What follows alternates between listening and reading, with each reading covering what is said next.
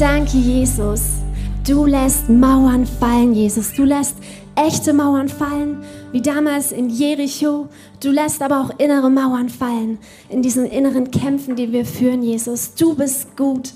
Danke, dass du gut bist und dass deine Gnade ewig währt, Jesus. Amen. Hey, schön, dass ihr heute Morgen da seid. Falls du mich noch nicht kennst, ich bin Silvia, ich bin die Frau von Josa, der hier Pastor ist. Ähm, und nein, ich habe mich nicht in der Reihenfolge geirrt. Ich bin heute ausnahmsweise nicht zum Singen da, sondern zum Predigen. Auch mal spannend. Wir befinden uns gerade in der Reihe Heldinnen und da hat uns Jürgen letzte Woche schon mit reingenommen. Und zwar hat er damals von letzte Woche von Maria gesprochen und warum er Frauen in seiner Gemeinde predigen lässt. Also warum ich hier stehen darf, ist doch auch mal schön. Ich habe euch heute eine ganz besondere Heldin aus der Bibel mitgebracht, und zwar Deborah. Ich finde, sie ist eine der coolsten Frauen und die wirklich in der Bibel hervorsticht. Ihr kennt bestimmt die eine oder andere Deborah, die nach dieser Heldin aus der Bibel benannt worden ist. Deborah, wo bist du? Bestimmt bei den Kindern.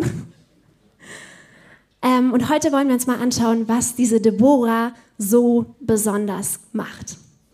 Deborahs Geschichte ist tief verwurzelt in der Geschichte von Israel. Sie war eine Richterin in der sogenannten Richterzeit. Und beim Lesen vom Buch Richter, da können wirklich hunderte von Fragen aufkommen und man fragt sich, was hat dieses Buch eigentlich so richtig zu bedeuten? Und ähm, deswegen ich, will ich euch da heute erstmal mit hineinnehmen, was diese Richterzeit überhaupt war und was Deborahs Aufgabe als Richterin war.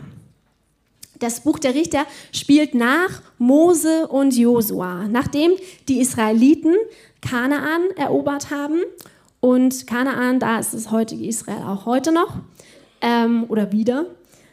Und es handelt von den Generationen, die diese großen Wunder unter Josua und Mose nicht mehr miterlebt haben. Was die, die haben richtig krasse Sachen erlebt. Die haben Versorgung in der Wüste erlebt. Da fielen dann Wachteln vom Himmel und sie hatten dann Fleisch zu essen oder Manna vom Boden und sie hatten genug zu essen in der Wüste. So ein riesiges Volk von vielen, vielen tausend Menschen.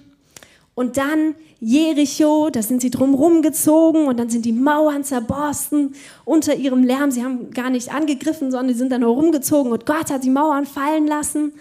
Oder ihr habt bestimmt schon mal von den zehn Plagen gehört, wie sie aus Ägypten ausgezogen sind, aus der Sklaverei befreit wurden. Und dann ziehen sie durch dieses Rote Meer und links und rechts, da türmen sich die Wellen und die Mauer, die, das Wasser. Ähm, aber all diese Wunder kennt die neue Generation unter den Richtern nur noch vom Hörensagen. Und was machen sie? Sie wenden sich von Gott ab. Und sie laufen anderen Göttern nach. Und sie tun böse Dinge. Und es steht immer wieder im Buch der Richter. Ich habe allein folgenden Satz hier, habe ich achtmal im Buch der Richter gefunden. Und da steht, und die Söhne Israels taten, was böse war in den Augen des Herrn. Und die haben auch wirklich schlimme Dinge getan. Immer wenn sich das Volk Israel von Gott abgewendet hat, dann haben sie angefangen, ungerecht zu werden. Dann haben sie andere betrogen. Dann sind auch so Sachen wie Totenbeschwörung, Hexerei und solche Dinge unter ihnen passiert.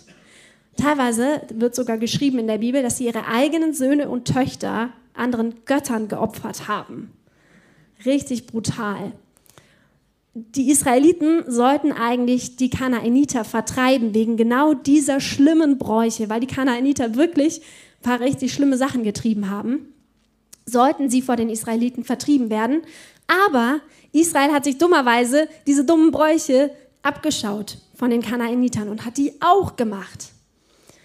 Im Neuen Testament wird erklärt, wenn man Götzen opfert, dann opfert man eigentlich Dämonen. Und ich weiß nicht, was du über Dämonen weißt oder glaubst, aber ähm, Dämonen zu opfern, da sollte dir klar sein, dass das überhaupt keine gute Idee ist das Buch der Richter, das berichtet, so wie es immer schlimmer geworden ist, je mehr sie sich von Gott abgewandt haben. Am Anfang, da war es noch halbwegs okay. Ja, Deborah, die ist auch eher am Anfang vom Buch der Richter. Und am Ende, da wird zum Beispiel berichtet, eine Frau wird auf offener Straße vergewaltigt von dem ganzen Dorf. Und dann nimmt ihr Mann, was macht er? Er zerstückelt die Frau, sendet die Leichenteile in die einzelnen Gebiete von Israel. Und dann, was machen die? Die bringen dann, machen dann Massenmord an diesem Stamm, wo sie umgebracht wurde. Und dann haben sie ein schlechtes Gewissen. Und was denken sie sich für eine Lösung aus? Sie rauben 400 Jungfrauen aus einem anderen Stamm für die ganz toll. Tolle Lösung. Da merkt man wirklich, sie haben sich von Gott abgewandt und haben schreckliche, schreckliche Dinge getan. Und das passiert, weil sie sich von Gott abgewandt haben. Und so greift Gott ein. Und er lässt zu, dass Israel immer wieder Probleme mit den Nachbarn bekommt, mit denen, den sie eigentlich vertreiben sollten. Es ist auch nicht so, dass Gott sie nicht vorher gewarnt hat. Er hat gesagt, hey, bleibt bei mir.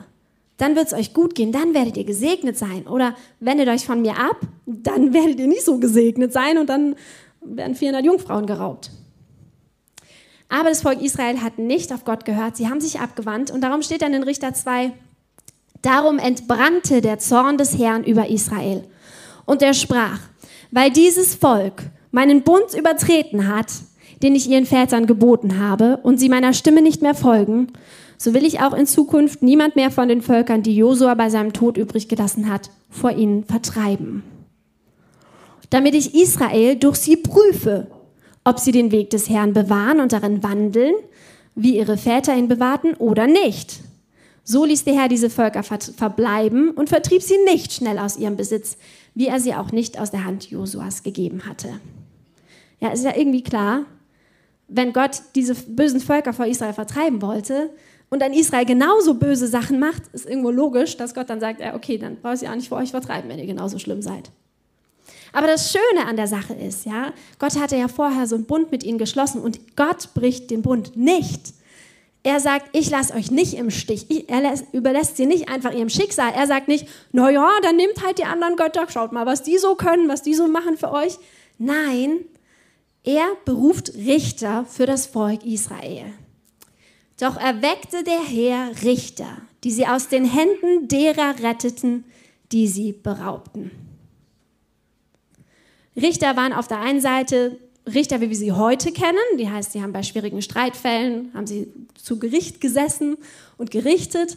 Aber die meisten von den Richtern waren, waren auch Heerführer, die die Israeliten vor ihren Feinden verteidigt haben.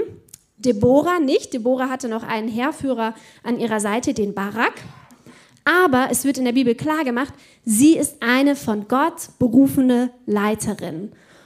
Und unter den ganzen Richtern, die es im Buch der Richter gibt, ist sie sogar eine der wenigen, die es nicht verbockt hat.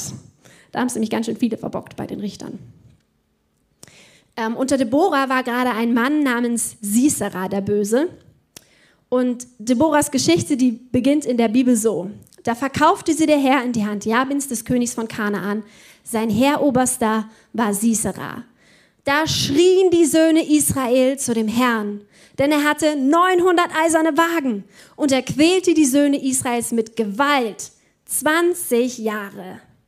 20 Jahre wurde das Volk Israel unterdrückt und gequält mit Gewalt. Das ist eine ganze Generation. Ich bin jetzt 30 Jahre alt. Das hätte mit 10 angefangen. Aber Gott hat die Not seines Volkes gesehen. Er hat ihr Schreien gehört. Und es war ihm nicht egal. Die ganzen 20 Jahre lang war es ihm nicht egal. Aber es war eine Prüfung für das Volk. In unserem Leben ist es ja oft genauso, ja. Wenn es uns gut geht, dann wenden wir uns oft von Gott ab. Aber wenn wir in Not sind, dann, dann erinnern wir uns, Mensch, da war doch einer Gott, der kann uns vielleicht jetzt helfen. Und genauso war es bei den Israeliten auch. Vorher haben sie Böses getan. Und jetzt, da es ihnen schlecht geht, da schrien sie zu Gott. Und Gott hört sie. Er sagt nicht, na ja, jetzt ihr, schaut mal, wie ihr klarkommt, sondern er schickt ihnen Deborah. Und so geht es weiter. Und Deborah, eine Prophetin, die Frau Lapidots, richtete Israel zu jener Zeit. Und sie saß unter der Deborah-Palme vor Gericht und die Kinder Israels kamen zu ihr hinauf vor Gericht. Hier wird übrigens ganz deutlich betont, dass sie eine Frau war. Das steht nicht nur einmal, das steht da nicht zweimal, das steht da dreimal drin. Und zwar im Hebräischen heißt es Deborah, eine Frau, eine Prophetin, auch weibliche Endung, und dann noch die Ehefrau Lapidots. Da wird es mit drei Wörtern klar gemacht, dass sie eine Frau ist. Eine Frau, Prophetin und Ehefrau.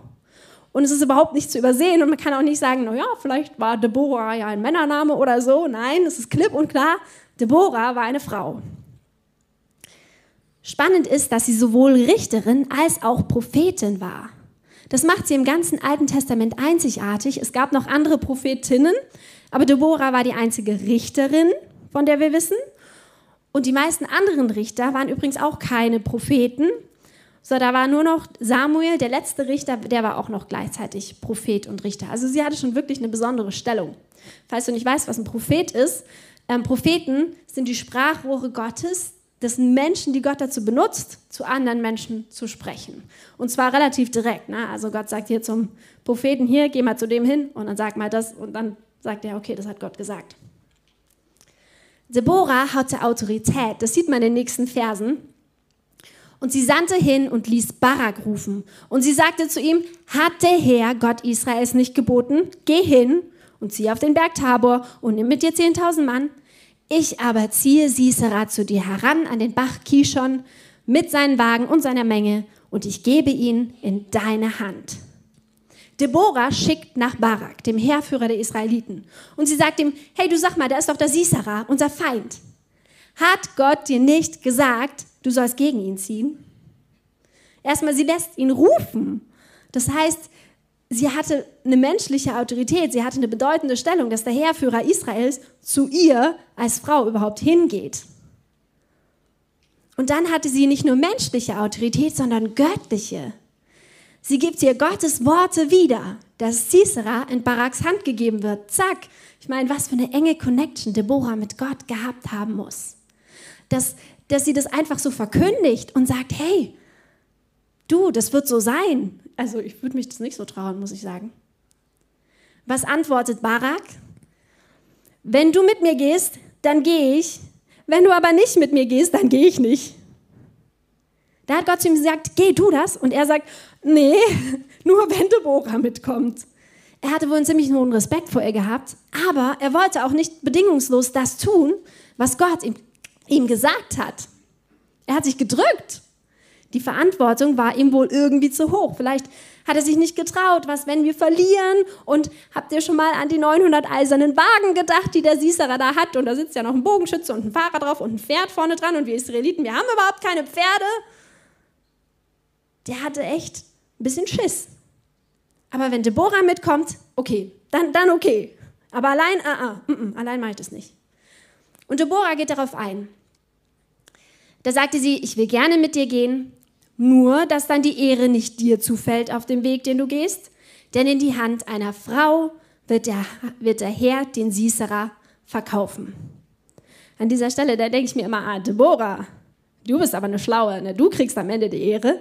Aber das Coole ist, ja, bekommst Ehre, aber die Hauptehre bekommt nachher noch eine andere Frau. Deborah zieht also mit in den Krieg. Das ist schon echt besonders, weil damals sind Frauen nicht in den Krieg gezogen. Das haben sie einfach nicht gemacht. Und das ist ja bis heute so. Wir schicken überwiegend werden Männer in den Krieg geschickt. Aber Deborah geht mit als Frau ihrer Zeit vor 5000 Jahren oder so, ich weiß gar nicht genau. Wahrscheinlich mehr. Deborah war eine Frau in Verantwortung. Sie war Richterin und sie hatte Autorität. Und später heißt es noch, dass die Leute mit ihr in den Krieg gezogen sind. Nicht mit Barak, sondern mit ihr, mit Deborah. Und im Text, da ist man stolz auf Deborah. Ja, sie wird da richtig gelobt. Für viele Bibelausleger in der Geschichte, aber auch noch bis heute, da ist Deborah ein bisschen schwierig, weil sie passt irgendwie nicht so ganz dazu, was zum Beispiel in 1. Timotheus 2 steht. Das ist ein Brief, den Paulus im Neuen Testament an Timotheus geschrieben hat. Und da steht, einer Frau gestatte ich nicht, dass sie lehre, auch nicht, dass sie über den Mann herrsche, sondern sie sei still. Denn Adam wurde zuerst gemacht und danach Eva. Ich, falls ihr Frauen hier seid, also ist nicht so mein Lieblingsvers in der Bibel, vielleicht eure auch nicht. Und er begründet es sogar noch mit der Schöpfung. das, ist, das ist immer schon eine ganz, ganz äh, kritische Sache. Man kann überhaupt eine eigene Predigt darüber halten, ob es überhaupt richtig ist, dass ich hier stehe und lehre und nicht still bin. Jürgen hat euch ja das letzte Mal ähm, schon ein paar Punkte mitgegeben, warum er es erlaubt. Und ich will heute auch noch mal drauf eingehen. Einfach weil ich glaube, dass es viele von uns vielleicht noch beschäftigt. Es hat viele Kirchen beschäftigt bis heute. Und es sind wirklich noch, noch viele, die sagen, hey, sag mal, was ist eigentlich mit diesem Bibelvers, ja? Können wir den einfach ignorieren oder ist es, wie können wir damit klarkommen? Ich möchte euch da drei Punkte mitgeben. Mein erster Punkt, es gibt in der Bibel Beispiele von Frauen in Verantwortung. Jürgen hat uns das letzte Mal schon von Phoebe erzählt, von Maria, Tryphena, Tryphosa, Persis. Ich habe euch einfach mal eine Liste mitgebracht an allen Frauen, die ich in so einer Bibel gefunden habe, die eine eindeutige Verantwortung hatten. Falls es euch interessiert, könnt ihr äh, einen Screenshot machen im Stream oder ihr macht euch hier ein Foto und dann könnt ihr es genauer nachlesen.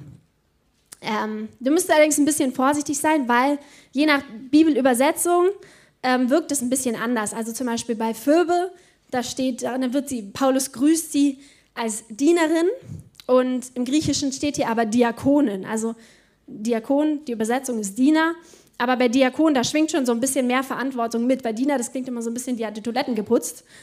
Ähm, aber Paulus nennt sich auch selbst Diakon und er lobt sie und er sagt, er lässt sie einen Brief überbringen. Und ich würde sagen, sie war für eher sowas wie eine Dream Team Leiterin wie wir es hier im Haus der Hoffnung nennen.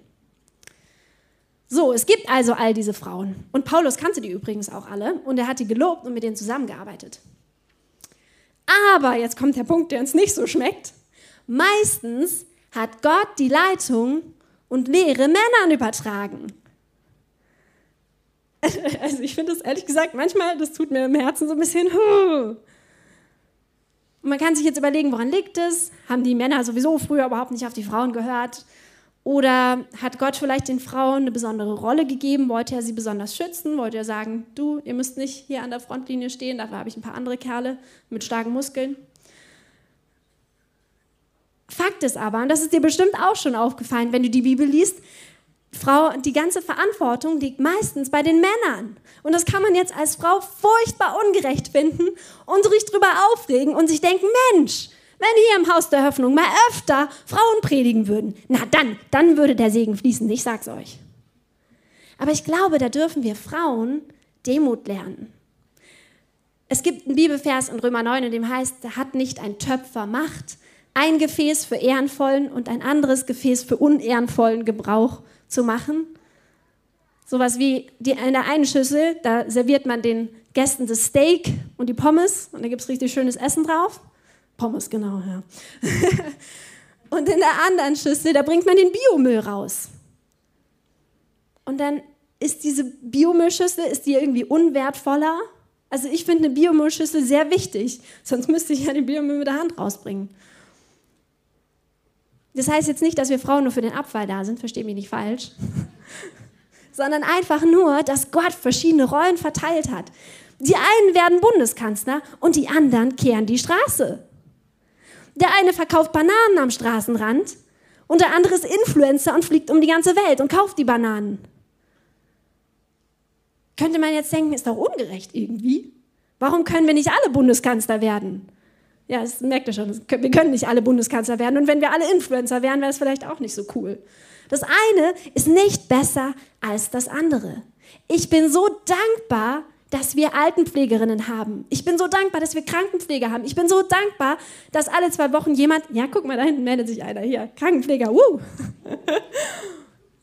Ich bin so dankbar, dass jemand alle zwei Wochen meinen Biomüll abholt.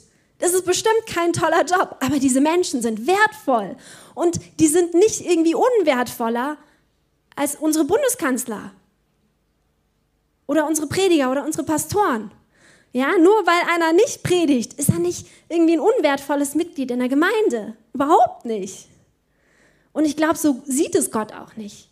Und Gott findet es auch nicht irgendwie unwertvoll, wenn sich eine Frau entscheidet, hey, ich will Kinder haben und ich will die großziehen und das ist meine Hauptaufgabe. Hey, das ist mega. Wir brauchen Leute, die sich um unsere Kinder kümmern. Das ist so, so, so wichtig. Und ich sage jetzt nicht, dass das nur Frauen machen müssen ähm, und dass die Frauen alle zu Hause bleiben müssen und die Männer das Geld verdienen. Bei Josua und ich, wir scherzen immer miteinander. Er sagt immer, äh, bei uns gehört die Frau in den Schreibtisch, um das Geld nach Hause zu bringen, damit er hier Pastor sein kann. Aber was ich sagen will, ist, wenn Gott eben Josua zum Pastor berufen hat und nicht mich, Wer bin ich daran, das anzuzweifeln?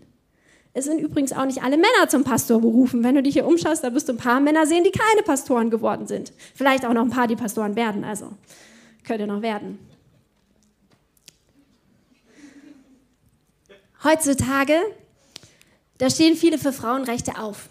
Und ich finde das gut. In vielen, vielen Punkten finde ich das richtig gut. Wir sollen dringend gegen Gewalt an Frauen aufstehen, gegen sexuelle Übergriffe, gerne auch gegen schlechte Witze. Ich musste mir als Teenager einen Haufen schlechte Witze über Frauen anhören. Und ich kann gerne darauf verzichten und ich bin froh, dass es weniger geworden ist. Aber wir sollten auch aufstehen gegen aus Frauen, die ausgebeutet werden, zum Beispiel in der Prostitution. Oder in der Bibelstelle im Richter gegen diese Massenvergewaltigung und den Frauenraub. Da hätte auch mal jemand aufstehen sollen. Das war nicht in Gottes Sinne. Eine Deborah, die war in Gottes Sinne. Die hat er berufen und geschickt.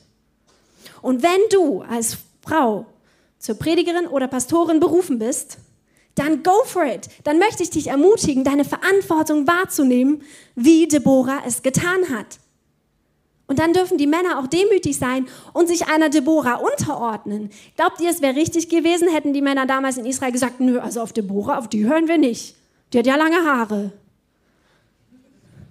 Wenn Gott Leiter über uns einsetzt, dann dürfen wir uns ihnen unterordnen, dann sollen wir uns ihnen unterordnen. Außer sie tun Böses und äh, verleiten uns zu bösen Sachen, aber das ist jetzt eine andere Sache.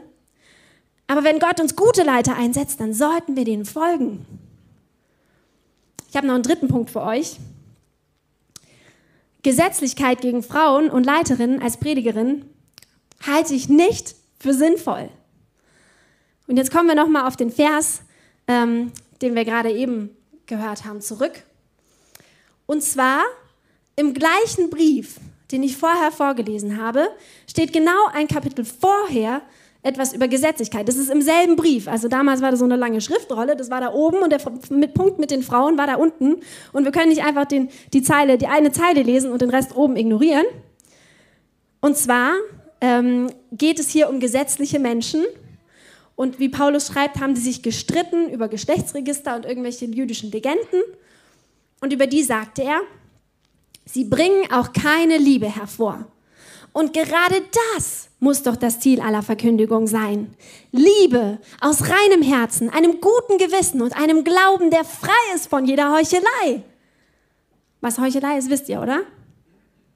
Nee? Heuchelei ist, wenn man den anderen sagt, hey du, du hast einen riesen fetten Balken im Auge, aber sein, nein, warte, den riesigen, du hast einen Splitter im Auge und man hat selber einen Balken im Auge und man will versuchen, dem anderen den Splitter aus dem Auge zu ziehen. Das ist Heuchelei.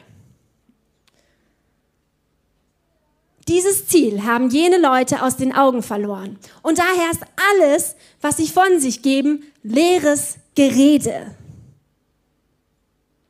Sie wollen Lehrer des Gesetzes sein, das Gott durch Mose gegeben hat. Und dabei verstehen sie nichts von dem, was sie reden und worüber sie solche selbstsicheren Behauptungen aufstellen. Nun, das Gesetz ist, wie wir alle wissen, gut und nützlich, vorausgesetzt, man wendet es in ihm der ihm angemessenen Weise an. Oh, kommt noch ein dritter Teil. Moment. Machen wir mal eins weiter. Ich weiß nicht mehr, wo ich hier bin. Da. Man muss sich also darüber im Klaren sein, für wen das Gesetz bestimmt ist. Es richtet sich nicht gegen den, der ein Leben nach Gottes Willen führt, sondern gegen diejenigen, deren Leben im Widerspruch zu seinen Ordnungen steht und die sich gegen ihn auflehnen. Wenn man hier genau liest, dann ergibt sich doch irgendwie ein Widerspruch zu dem Kapitel danach. Wie kann er in dem einen Kapitel schreiben, das Gesetz richtet sich nicht gegen die, die ein Leben nach Gottes Willen führen? Und im nächsten Kapitel, da stellt er selber ein Gesetz auf und sagt hier, eine Frau gestatte ich nicht, dass sie lehre, auch nicht, dass sie über den Mann herrsche. Ja, was jetzt, Paulus? Gesetz ja oder Gesetz nein? Entscheide dich. Aber wenn man ein bisschen genauer überlegt, dann wird klar, dass sich die Frauen ein Kapitel weiter irgendwie gegen Gott und seine Ordnungen aufgelehnt haben. Vielleicht haben sie sich über die Männer erhoben. Vielleicht haben sie sich an die Macht gedrängt. Vielleicht haben sie gesagt, du, also wir Frauen sind eigentlich die besseren Leiter und ihr Männer stellt euch mal hinten an. Aber irgendwas werden sie getan haben, dass Paulus ihnen das so klar schreibt. Hey, so nicht. Sie werden sich irgendwie aufgelehnt haben gegen Gott. Und wenn das deine Motivation ist, Pastorin zu werden, einfach nur um die Männer mal ein bisschen in ihre Schranken zu weisen, dann glaube ich nicht, dass das eine gesunde Motivation ist. Aber wenn du ein Leben nach Gottes Willen führst und dich bewusst ihm unterordnen möchtest, dann musst du dir keinen Kopf machen, dass du gegen irgendwelche Gesetze verstößt, die Paulus aufgestellt hat.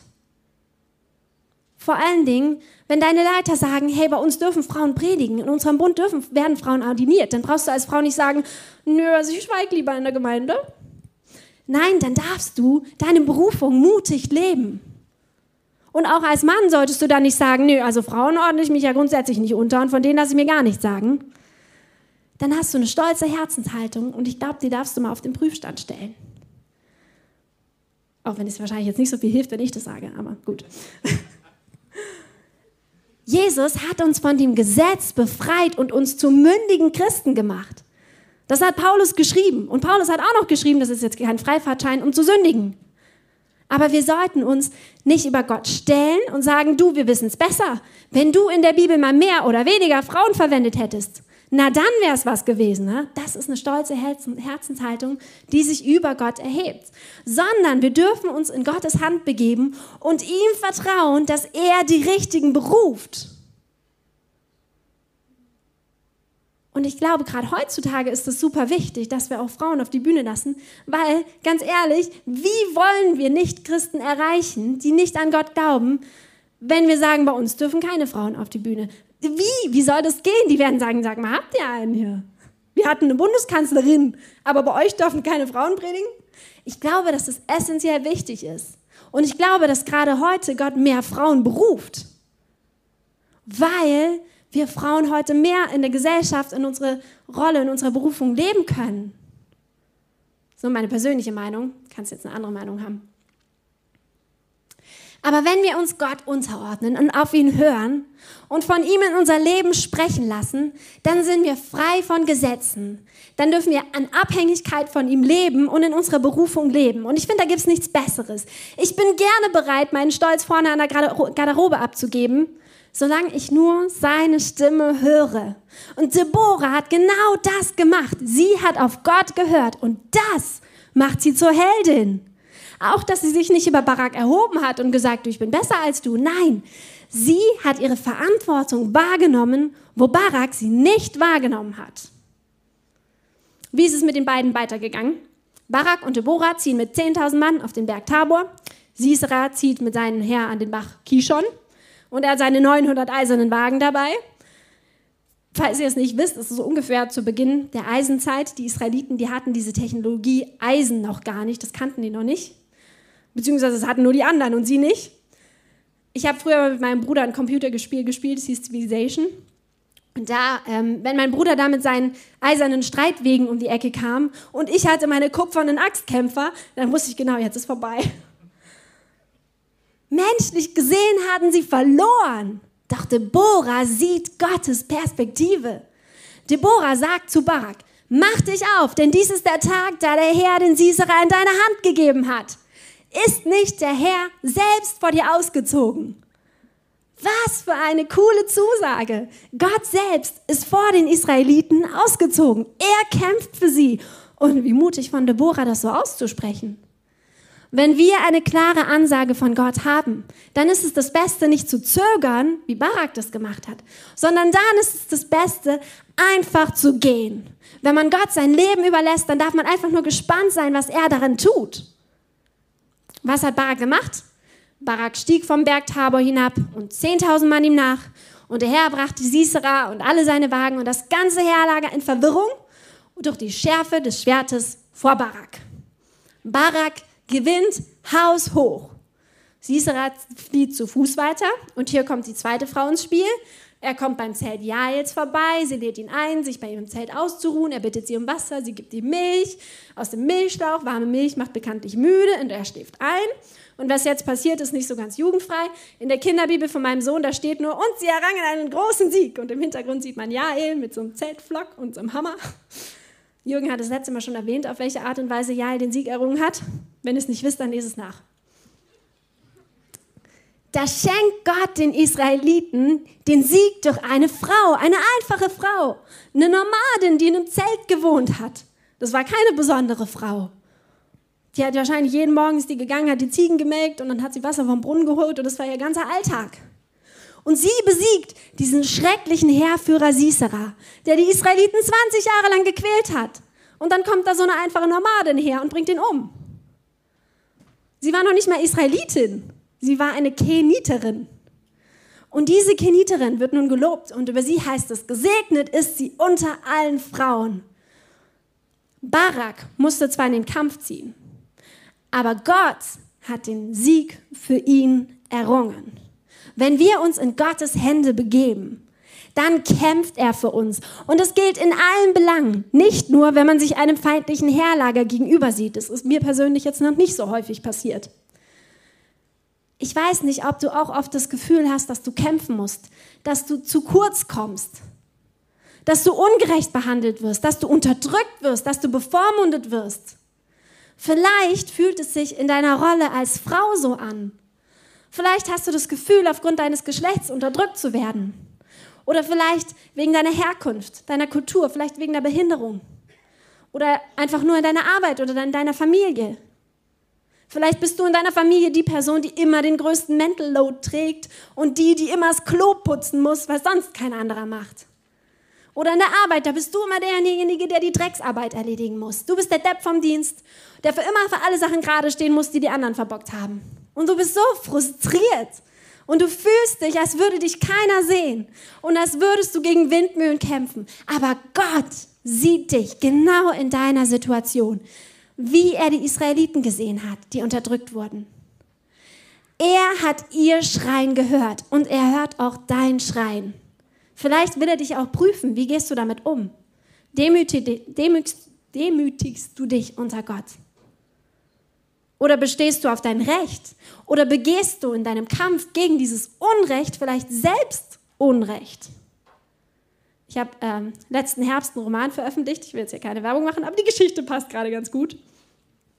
Und zwar geht es in dem Roman darum, dass die Arbeiter 1918 äh, gegen Unterdrückung kämpfen und da aufbegehren. Und da gab es eine ganze Gruppe, die hat Waffen in die Hand genommen. Die wollte eine Diktatur der Arbeiterklasse aufrichten und die wollte gewaltsam Kommunismus aufrichten. Und bei meiner Recherche, da habe ich gesehen, die haben wirklich großes Leid angerichtet. Und sie wollten eigentlich ja für Gerechtigkeit kämpfen. Sie wollten dafür kämpfen, dass die Arbeiter nicht so dreckig behandelt werden. Die haben gegen Zwölf-Stunden-Tag protestiert. Zwölf-Stunden-Tag, das müsst ihr euch mal überlegen. Aber dabei sie haben sie selbst Unrecht begangen. Sie haben Leute umgebracht und erschossen und haben wirklich schlimme, schlimme Dinge gemacht. Und mir ist immer so bewusst geworden, ja, der Zweck heiligt nicht die Mittel. Ja, lasst uns bei unserem Kampf für Gerechtigkeit darauf achten, nicht selbst Unrecht zu begehen. Und das ist so schwierig, denn wenn man verletzt wird, wenn man sich unterdrückt fühlt, sei es durch Männer, durch Mitmenschen, durch Familie, durch Umstände, wenn man verletzt ist, dann verletzt man ganz oft selbst. Dann versucht man andere zu manipulieren, dann lästert man über den anderen, dann redet man ihn klein, dann stiftet man, dann beschuldigt man, das, dann verhöhnt man. Am schlimmsten Fall bringt man auch jemand um, aber das machen die meisten von euch hoffentlich nicht. Aber alles, um wieder so zu seinem Recht zu kommen. Aber Gott hat einen anderen Weg. Jesus hat das größte Unrecht sich antun lassen, damit am Ende die Gerechtigkeit siegt. Im Himmel wird es Gerechtigkeit geben, das hat Gott uns versprochen. Dort, wirst du spätestens deinen gerechten Lohn erhalten. Es ist weise, mit allen Dingen, wo wir kämpfen, uns an Gott zu wenden und lehr zu lernen, ihn für sich kämpfen zu lassen. Das bedeutet nicht, nichts zu tun, sondern das bedeutet, auf Gottes Weise zu kämpfen. Manchmal heißt es, sein eigenes Ego hinten anzustellen. Manchmal heißt es, Sachen auf gute und liebevolle Art und Weise anzusprechen. Manchmal heißt es, dem anderen die andere Wange hinzuhalten und ihm so die Spiegel für seine Bosheit vorzuhalten. Hier, hau mich dann noch auf die andere Seite. Unser Kreuz auf sich nehmen, wie Jesus es als unser Vorbild getan hat. Das Wichtige ist, Gott kämpft für uns und er erringt die Siege und ihm gehört auch das Lob. Nach ihrem Sieg machen Deborah und Barak genau das. Sie geben Gott Lob, sie singen ein Lied, in dem sie zuallererst Gott die Ehre geben. Und hier merkt man, sie haben den Sieg nicht als selbstverständlich gesehen, sondern sie haben dem die Ehre gegeben, dem die Ehre gebührt. Und das wünsche ich mir, dass wir auch demütig sind. Nicht, weil wir das müssen, sondern weil wir Gott so dankbar sind für das, was er getan hat. Wenn wir uns unter Gott stellen, müssen wir nicht untätig bleiben. Wir dürfen und wir sollen sogar für andere aufstehen, die unterdrückt werden. In dem Lied, was Deborah und Barak singen, da sticht ein Satz des Liedes für mich besonders heraus. Es ruhten die Landbewohner, sie ruhten in Israel, bis ich Deborah aufstand, bis ich aufstand, eine Mutter in Israel. Deborah, eine Mutter in Israel, die für ihre Menschen, Mitmenschen aufsteht. Während die anderen nichts tun, nimmt sie ihre Verantwortung wahr und sie befreit ihre Mitmenschen. Und das mit Gottes Autorität. Und das wünsche ich mir so, dass wir uns das zum Vorbild nehmen. Dass wir aufstehen und unsere Verantwortung wahrnehmen, wie es Deborah getan hat. Dass wir es aber nicht auf unsere Art und Weise tun und ungerecht werden, sondern dass wir so kämpfen, wie Gott es für richtig hält. Dass wir Gott für uns kämpfen lassen. Deborah war eine echte Heldin, nicht weil sie selbst das Schwert geschwungen hat, da war sie gar nicht dabei, sondern weil sie darauf gehört hat, was Gott zu sagen hatte und weil sie ihre Verantwortung übernommen hat. Und dabei sticht nicht nur ihre Mut und ihre Kühnheit hervor, gerade als Frau in dieser Zeit, das, die, sich dieser Rolle anzunehmen. In einer Zeit, wo nur Männer Richter waren außer ihr. Aber ihr Charakter ist in allen Dingen ehrbar geblieben. Wenn man viel Verantwortung hat, dann braucht man einen besonders guten Charakter. Und den hat Deborah bewiesen. Ich möchte euch noch eine letzte Geschichte erzählen, bevor ich zum Abschluss komme. Ich habe neulich in einer Predigt gehört, da hat ein Pastor gesagt, zu ihm kommen so viele andere Pastoren und die sagen immer, oh, du kannst du für mich beten, ich habe so wenig Leute, ich habe so wenig Geld in einer meiner Gemeinde, da wächst nichts, da geht nichts voran. Kannst du für mich beten, dass wir da mehr kriegen? Und dann hat er gesagt, ich bete nicht dafür, dass du mehr Leute oder mehr Geld kriegst, sondern ich bete dafür, dass dein Charakter wächst, dass man dir mehr Leute oder mehr Geld anvertrauen kann. Und das ist mir echt so in Erinnerung geblieben. Und ich habe das zu meinem Gebet gemacht, dass Gott in erster Linie meinen Charakter wachsen lässt, in allem, was mein Charakter braucht. Liebe, Freude, Friede, Geduld, Freundlichkeit, Güte, Treue, Selbstbeherrschung, Sanftmut. Denn so ist Gott auch mit uns. Gott leitet dich in seiner unendlichen Güte. Er will dich nicht unterdrücken. Er will dich nicht als Menschen klein halten, du da unten und ich da oben, sondern er will, dass du wächst und dass dein Charakter so stark wird, dass man dir Verantwortung geben kann. Gott liebt dich wie ein liebender und guter Vater. Er will das Beste für dich, das Beste für seine Söhne und Töchter. Ich glaube, die Welt würde sich verändern, wenn jeder dieses göttliche Wachstum an seinem Charakter zulassen würde. Und dann auch noch mutig geht, wenn Gott einen ruft. Nicht wie Barak.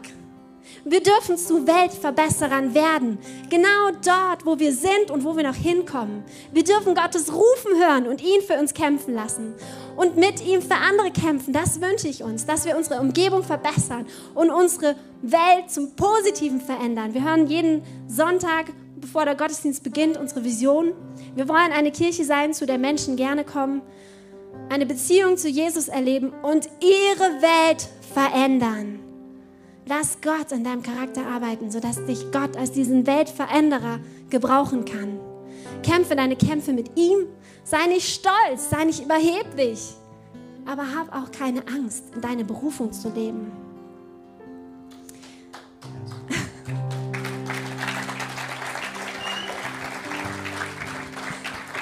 Ihr seid gleich herzlich eingeladen. Da hinten haben wir ein Gebetsschild stehen. Ihr dürft zum Gebet nach hinten kommen.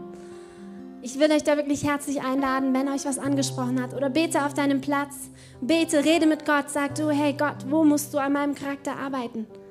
Wo bin ich nicht bereit, Verantwortung zu tragen, weil in mir drin was echt noch stinkt?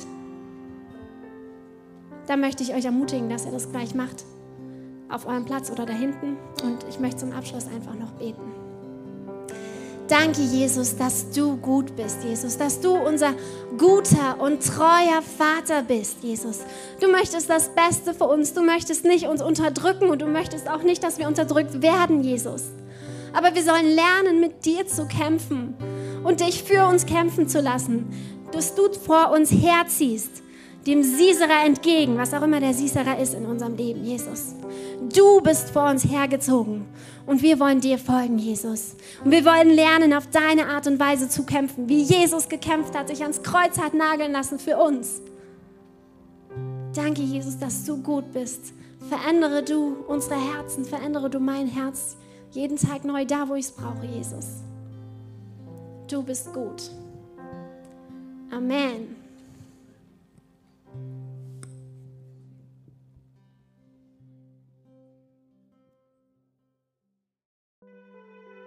Wir als Haus der Hoffnung wollen eine Kirche sein, zu der Menschen gerne kommen, eine Beziehung zu Jesus erleben und ihre Welt verändern.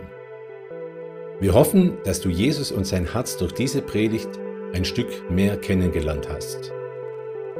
Falls du Jesus noch nicht kennst, möchte ich dich einladen, jetzt dein persönliches Gebet zu sprechen.